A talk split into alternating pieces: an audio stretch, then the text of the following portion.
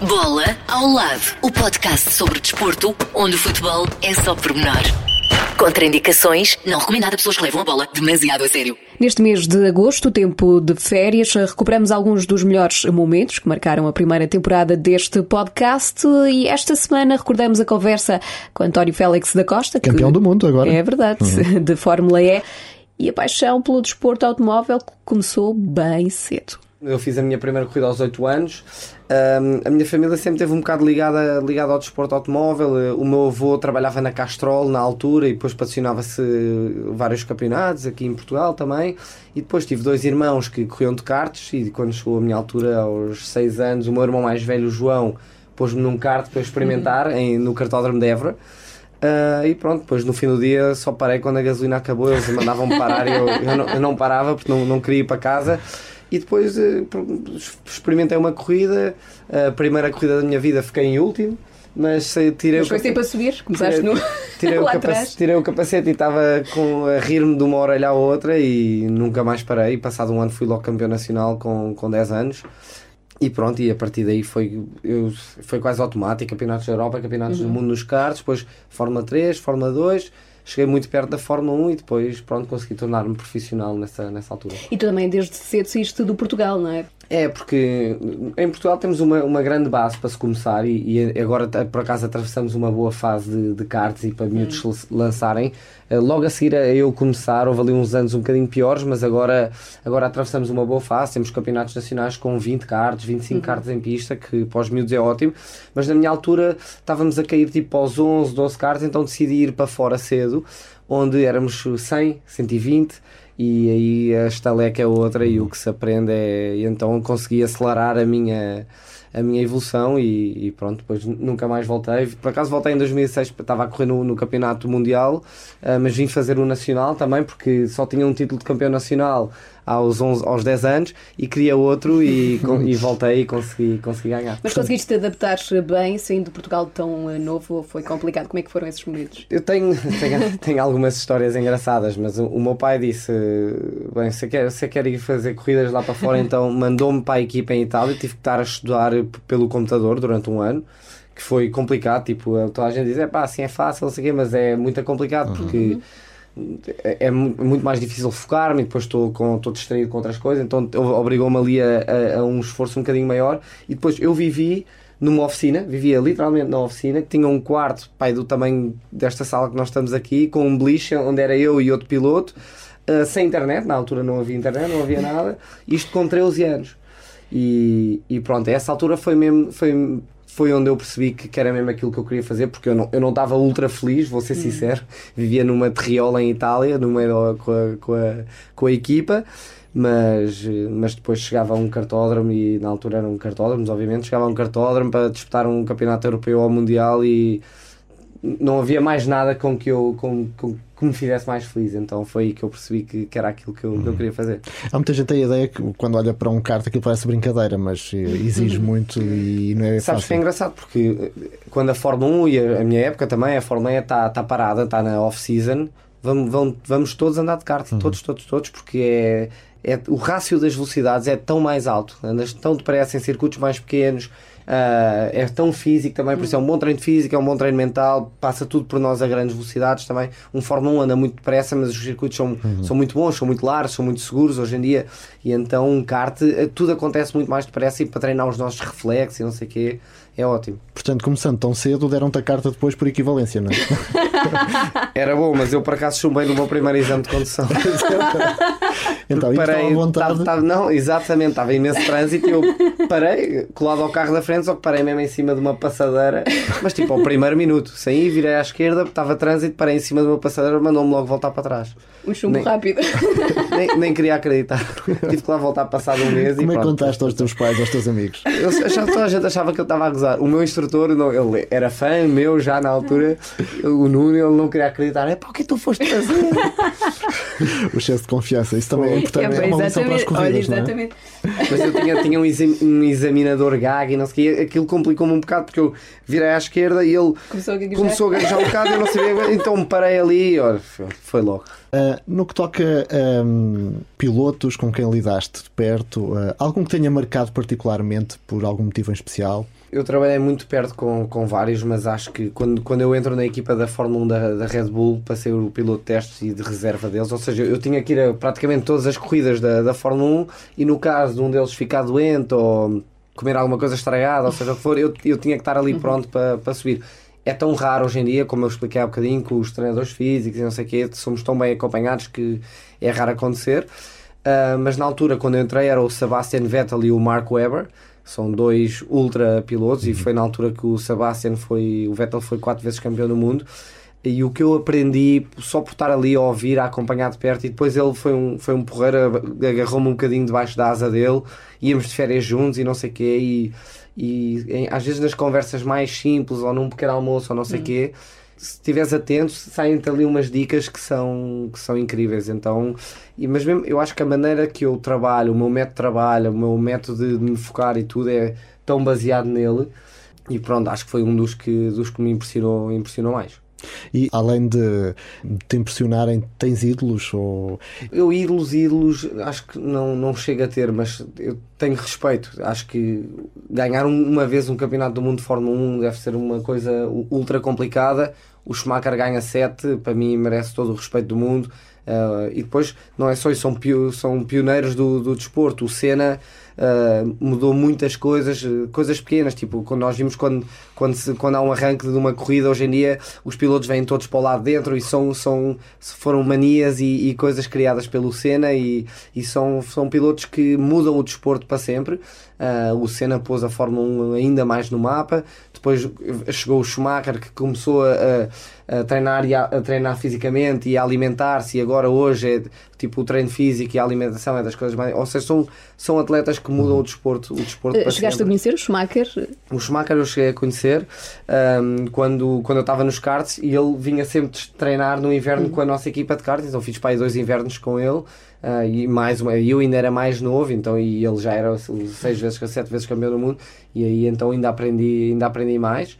Uh, e, e, pronto, e agora mais recentemente o Hamilton que tem, tem quebrado todos os recordes. Uhum. É, goste ou não de, dele, é, há, há, tem que tirar o chapéu porque claro. é de facto um ultra atleta e um grande provavelmente o melhor piloto de sempre da, da história da Fórmula uhum. 1. Sim, mas olhando para trás, já correste em muitas cidades e pontos do mundo. Qual foi aquele que te impressionou mais? Onde é que gostaste mais de fazer corridas? É assim, a corrida do México é impressionante porque são 100 mil pessoas e uh, uh, o apoio, o, o, amor e o carinho que eles têm por. Pelo, eles dão mesmo valor em, ter, em terem modalidades, seja o que for, mas em ter eventos de desporto mundial uh, no país deles, dão, dão mesmo, mesmo imenso valor. Uh, e então a corrida do México é sempre impressionante. E depois nós corremos em Brooklyn, em Nova York, corremos em Miami, corremos uhum. em LA. Uh, Londres e, e, em Paris corremos à volta do Palácio dos Invalides, que é ultra central, ou seja, temos a, a Torre Eiffel ali ao lado, e então a Fórmula E tem conseguido criar e, essa, e quebrar essas barreiras que é levar as corridas às pessoas. Nós só corremos em circuitos citadinos no centro das cidades e, e a Fórmula 1 está há anos a tentar correr em Nova York, não consegue porque faz muito barulho uhum. porque não sei o quê. E depois nós temos eventos de um dia, quase como se fosse um festival ou um concerto, não é? Fecha-se ali as ruas um dia e faz o evento.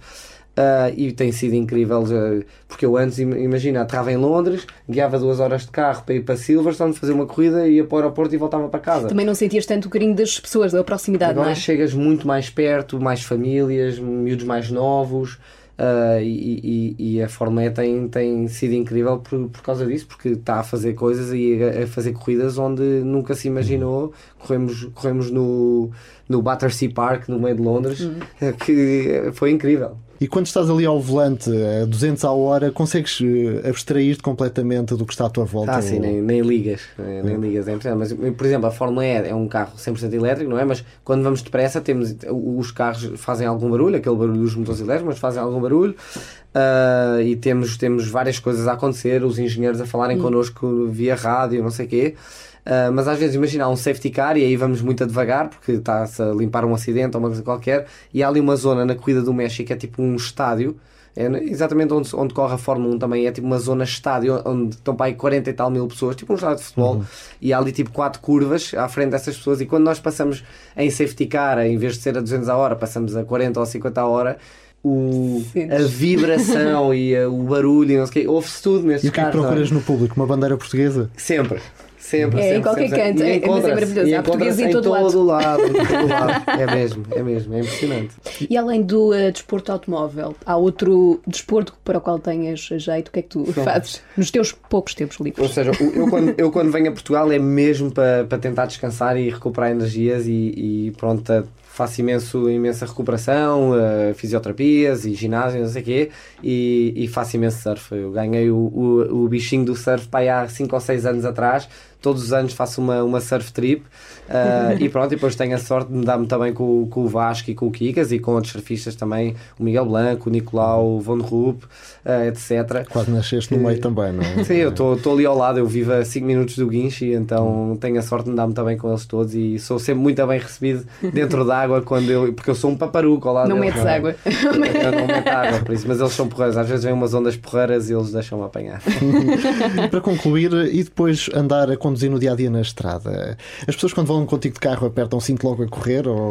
sabes, que eu, sabes que eu hoje em dia, se puder não ir a guiar, melhor. Uh, mas também me dá algum gosto, porque imagina, eu sempre que estou dentro de um carro de corridas, é, estou a ser analisada e é ao cronómetro e é ao décimo, e estás a perder um décimo, um décimo de segundo, não é nada, não é? E sou, hum. sou julgado às vezes por estar um décimo atrás do, de alguém.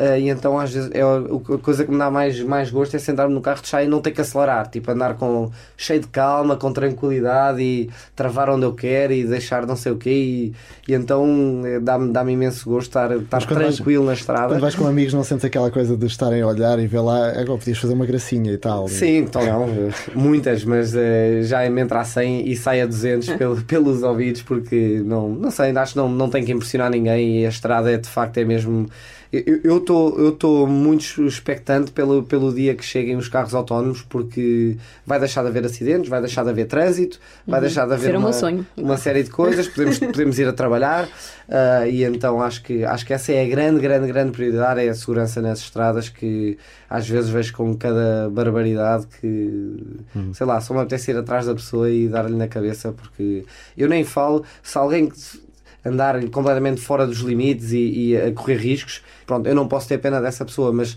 se tiver um acidente e matar um carro onde vão três crianças e uma mãe e uma família, isso aí não, não podemos aceitar. Por isso, eu, eu faço sempre imensa força para, para a segurança nas estradas ser cada vez mais elevada. Portanto, nunca foste multado por excesso de velocidade? Já, já. já, já.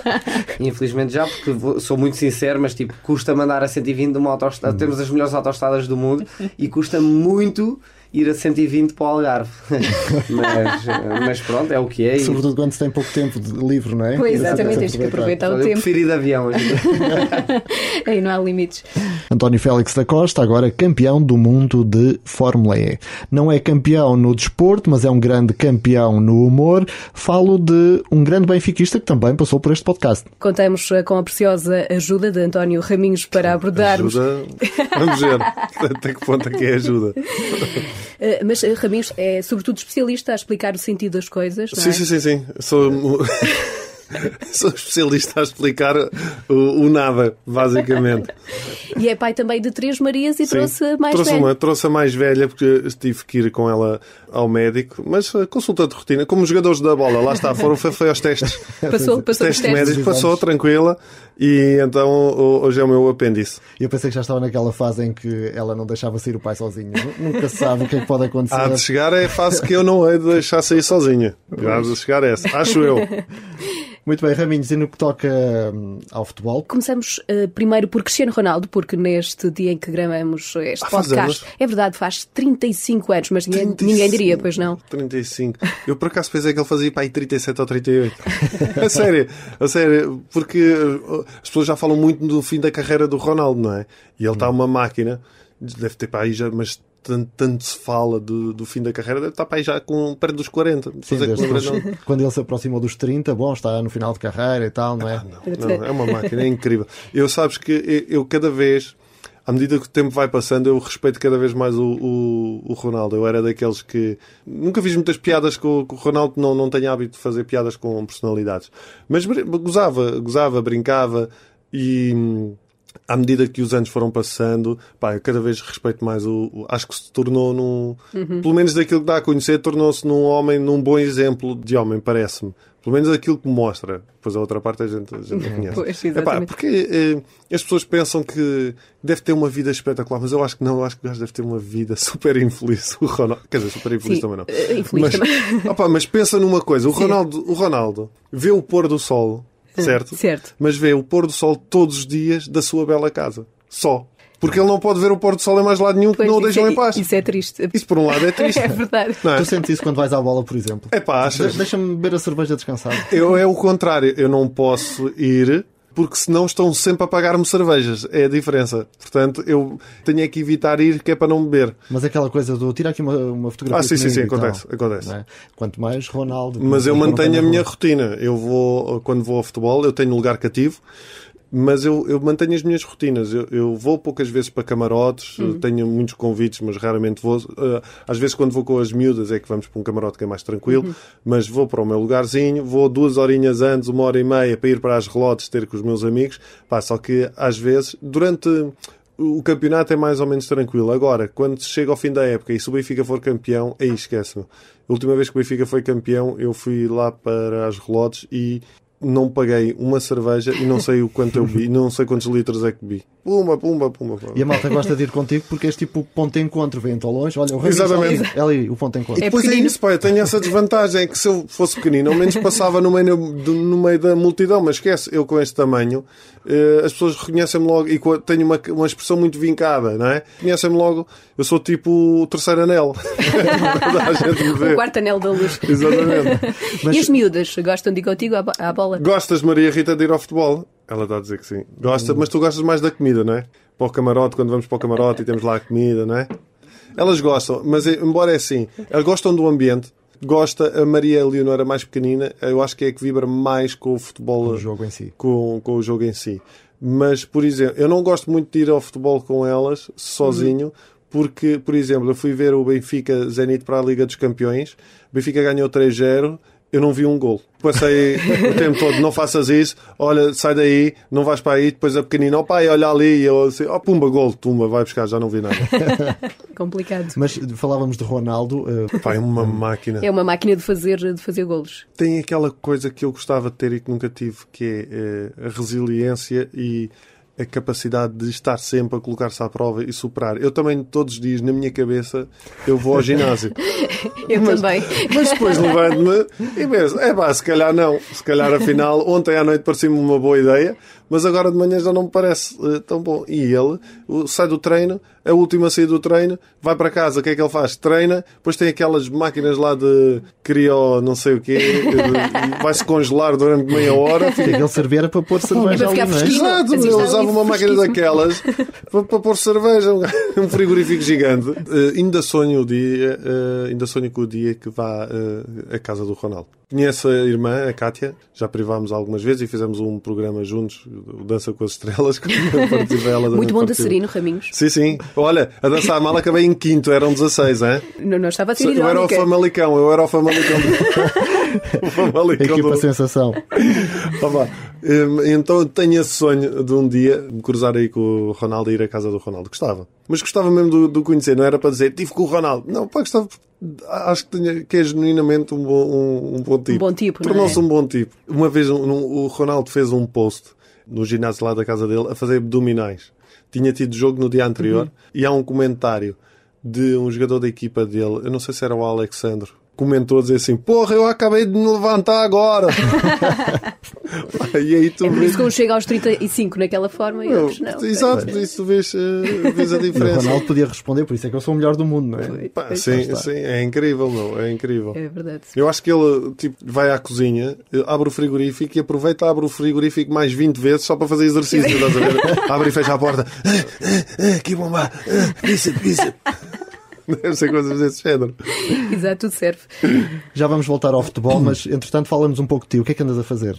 Olha, o que é que eu ando a fazer? Eu, neste momento estou com o, o meu espetáculo que se chama O Sentido das Coisas, lá está, O Sentido das Coisas, e isso vai durar até ao fim do ano, provavelmente. Porque eu gosto de fazer estes tours, eu gosto de ir mesmo literalmente a todos os cantinhos possíveis. Não é uma questão de amealhar, claro que também é o meu trabalho, não é?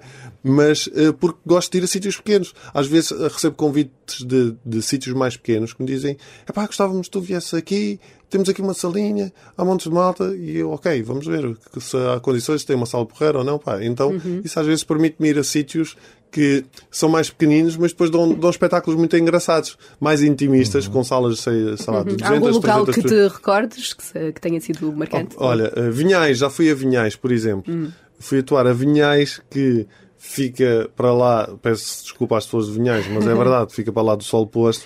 Eu- nós, a, a- para irmos para Vinhais, enganámos, fomos dar uma volta à Espanha. Tipo, apanhámos a autostrada, É, enganámos no caminho. Tivemos que, ir, a- tivemos que ir a Espanha dar a volta. Ainda, já fui há uns anos e há pouco tempo voltei lá para gravar um programa e havia as pessoas de Vinhais que se cruzaram comigo. Epá, eu lembro quando tu vieste cá, foi muito fixe, não sei o quê. Pá, e tinha um auditório altamente. Pá. E há assim muitos sítios. Sítios que não se vai tanto, tipo Odmira, que, que é a terra de- onde vive a minha irmã. Tem um teatro também muito engraçado.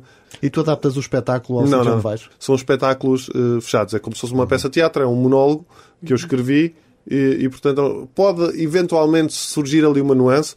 Tanto que o espetáculo pode demorar uma hora e meia, como uma hora e quarenta, como às vezes já cheguei quase perto das duas, porque vejo que aquilo está a correr bem e as pessoas estão entusiasmadas e eu continuo a falar. Pode ter ali algumas nuances, mas é Mas engraçado. que eu estava a ver no, no, no teu Instagram comentários de pessoas que foram assistir a espetáculos e eu às tantas voltei atrás para confirmar se estava realmente na tua página, porque as pessoas tão depressa e diziam que. se riam como choravam. Exato, eu, será que estão na página do Daniel Oliveira? Ou do Gustavo Santos. Exato. Sim, isso é o, o catch da coisa. Provocas múltiplas sensações. Porque as pessoas não estão à espera. As pessoas. É muito engraçada as reações. Há pessoas. No outro dia recebi uma mensagem de uma pessoa que nunca me tinha visto ao, ao vivo e que não tinha curiosidade nenhuma. E que deve ter ido por arrasto. que muitas vezes acontece. E, e ela disse que ficou muito surpreendida porque eh, o que ela estava a dizer é assim: eu estava à espera que fosses ao parvo. E, e não estava à espera que, tu, que eu saísse dali a pensar numa data de questões. Porque para mim, stand-up é fazer isso. Stand-up é, é partilhar histórias e experiências, não é dar lições. Eu não estou ali, e eu digo isso no espetáculo, eu não estou a dar lição a ninguém, a ninguém. Eu estou a partilhar as minhas experiências e as minhas próprias dificuldades.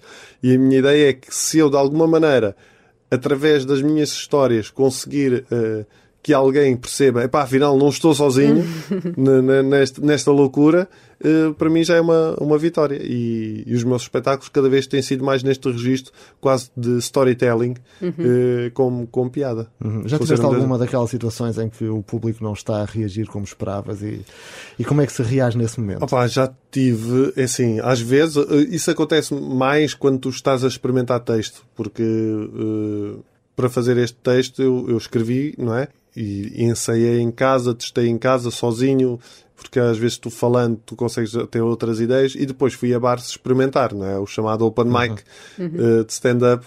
E então fui experimentar e fui muito nervoso. Pá, e depois é engraçado porque aí sim há piadas que uma pessoa na minha cabeça, tipo, é pá, isto vai ser muito bom. Mas e depois, depois- chego lá e cri, cri, cri, nada, tudo calado. E eu, ok, risca, segue, isto não funciona. Eu tenho uma piada que agora não me lembro, mas também não podia dizer que é muito agressiva. é muito agressiva. Mas eu, eu sei que há uma piada que, pá, na minha cabeça aquilo é muito bom. E eu já fiz duas ou três vezes e aquilo não funciona como eu quero. Aparece Mas ainda vou, ainda vou, ainda ainda experimentar. Ah, pá, ainda de experimentar outra vez. Ainda de hei de aparecer alguém que te entenda. Ah, pá, sim, há de aparecer alguém que perceba aquilo que, que, que, eu, quero, que eu quero dizer. Este, este ano fizemos uma coisa porreira que foi criámos um site que se chama o sentido.pt, onde as pessoas têm as datas de, eh, sempre atualizadas e, de- e por onde já passei. Porque às vezes por Google ficam a pensar, ah, então ele não veio, ele não veio ao Funchal, nunca veio ao... Vi-" Ah, já afinal já veio. Já aqui falamos, obviamente, de Cristiano Ronaldo, não é? Eh, mas há outro português que recentemente rumou à Lei Fronteira, chama-se Bruno Fernandes, está no Grande Manchester. United, é grande, grande jogador e grande eh, ser humano. É um Ele- puto porreiro. Eu acho que Eu- ferve em pouca água. não, não é, não é ferver em pouca água. Eu acho que ele, ele refila muito. Dentro muito. de campo. Sim, sim, sim. sim, ai, sim. O contexto também não ajudava, não é? É Chega a um ponto que. É sim, sim, sim. Eu conheço, eu privei poucas vezes com o Bruno, mas até falei muitas vezes com ele. Às vezes Hum. trocamos mensagens. Achava-lhe piada a isso dele estar sempre a refilar, sempre. Ai, dentro do campo está Sim, sempre, sempre, a sempre a refilar. dentro de campo, sempre a, a refilar. Tem um, um, um bocadinho Sérgio Conceição, no outro sentido, também tem o coração perto da boca e diz tudo o que pensa e ferve, ferve em pouca água. Se calhar também é isso que faz dele o jogador que é. E Mas ele merecia um campeonato à Ele altura merecia, dele. Claro, claro. Sim, basicamente ele só mudou do verde para o vermelho. E aparentemente no Sporting também não se notou a saída, porque continuou a perder. Porque Entretanto, falávamos de Inglaterra, Mourinho voltou ao, ao ativo. eh, Na última jornada até bateu a equipa de Pep Guardiola, o Tottenham venceu o, o City. Mas eh, daquilo que tenho visto, parece-me um Mourinho um bocadinho mais eh, tranquilo. Fez-lhe bem este tempo de paragem, se calhar para. Ele continua, ele continua muito aí com aquele inglês do I think what I think, I don't think what I thinking, if I think what I thinking, I think the thing, thing, things. I think what I think. Pá, eu lembro de ver jogos né, e perceber assim, este gajo alta treinador. E quando ele saiu foi uma dor do, do Catano, porque perdemos ali um- uma joia. Mas depois, pá, e foi o maior. Só que eu acho que depois ele, não sei, pelo menos a imagem que passou cá para fora, foi que se tornou num tipo super eh, arrogante, até com os jogadores, muito naquela atitude, eu é que Mais sei. autoritária. Sim, pode ser ilusão, mas uh, pode não ser nada disso. E eu acho que agora ele é mais ou menos como eu que estou a chegar aos 40 anos. tu ganhas uma outra tranquilidade e já estás a cagar para metade das coisas. Exato, a idade traz tranquilidade. Eu acho que no caso do Mourinho não será tanta a idade, mas foi a experiência, experiência, e a pausa. sim, sim. E então traz-lhe aquela cena, man, eu já não tenho nada a que provar. lixe. Quero que se lixe, vou curtir a cena e vou ser um bom treinador e, estes gajos- e vou apanhar estes gajos aqui na curva que estão à espera que volte a ser uma bosta, como fui nos últimos anos, e vou apanhar estes gajos na curva. E tu, pessoalmente, desporto, eh, andaste a experimentar ali coisas, mas depois não deu. Opa, eu tive aqui um problema o que curiosamente é é muito engraçado porque o espetáculo que eu faço, este espetáculo fala muito sobre a ansiedade. Eu, eu tenho um transtorno da ansiedade, foi uma coisa que sempre esteve ligada à minha vida e eu tenho uma aptidão para o desporto, mas nunca efetivei nada por causa da ansiedade. Eu joguei vôlei eh, e cheguei a jogar vôlei no Sporting, mas a competição dava cabo de mim. E puto pequenino, sei lá, devia ter para aí uns 13, 12, 13 anos. Mas a competição dava cabo de mim. Eu joguei sempre um escalão acima do, do meu. Quando chegava aos jogos, inventava desculpas para não ir, ou me doía a cabeça, ou tinha não sei o quê, porque a ansiedade eh, destruía-me. E isso aconteceu em vários desportos.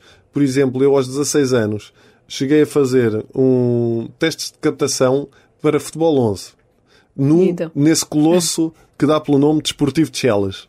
Onde jogou João Manuel Pinto, onde iniciou a sua formação João Manuel Pinto. Mas tinha para aí 16 anos, já tinha uma estatura do caraças, centralão. Não Fiz passava nada por Três isso. treinos de captação, fiquei na equipa. O treinador no início da época liga-me. Ah, ah, então, é para vir treinar, ah, estás, ah, ficaste na equipa e não sei o quê. E eu, ah, parti o braço, não me tinha acontecido nada. parti o braço, não sei o quê. Pá, porque a cena da competição, Competição, é. dava, destruía-me, dava, dava cabo de mim. E o basquete é a mesma coisa. Então eu fui muito, lá está. Foste fui um o José Peseiro. Fui, José Peseiro das Do desporto do e desporto. e e estou a tentar recuperar um bocadinho esse, esse tempo, ao- quase aos, a partir dos 35. Voltei a fazer uma data de coisas, basquete, e joguei no, no Inatel. Este- não jogo tanto agora, simplesmente porque já não tenho tanto tempo e às vezes prefiro ficar com, com a família em casa. E praticar artes marciais, que foi algo que também perdi eh, na, na juventude. Deixei de praticar também, lá está, mais uma vez por causa das mesmas questões, e então estou a tentar recuperar o. Não é recuperar o tempo perdido, mas, mas aproveitar aquilo que não aproveitei na altura. E serve um bocadinho para descomprimir ou não? Até para quem tem quatro mulheres em casa. Epá, sim, sim, sim, sim, serve, serve. Eu faço ginásio também. Não gosto do processo de ir até ao ginásio, mas depois até gosto de, de- de estar lá.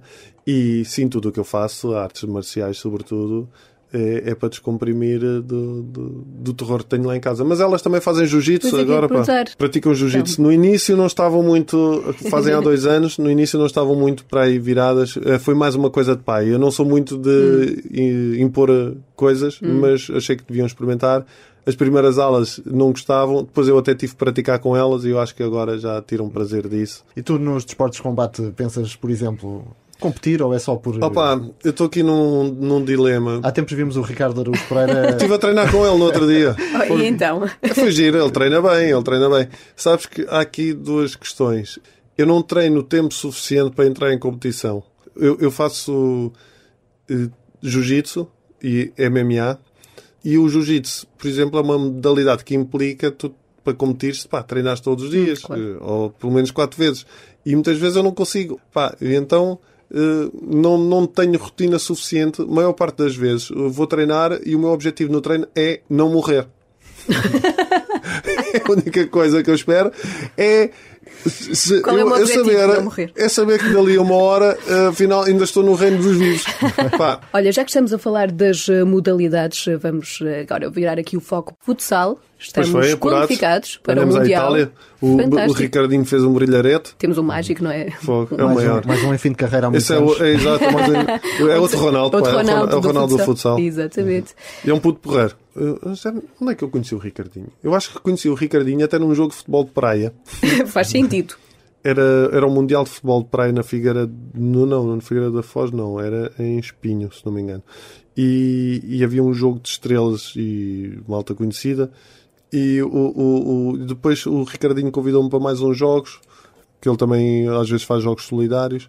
Pá, e, e o Ricardinho é engraçado porque ele também todos os anos costuma ir. Ele tem umas histórias engraçadas.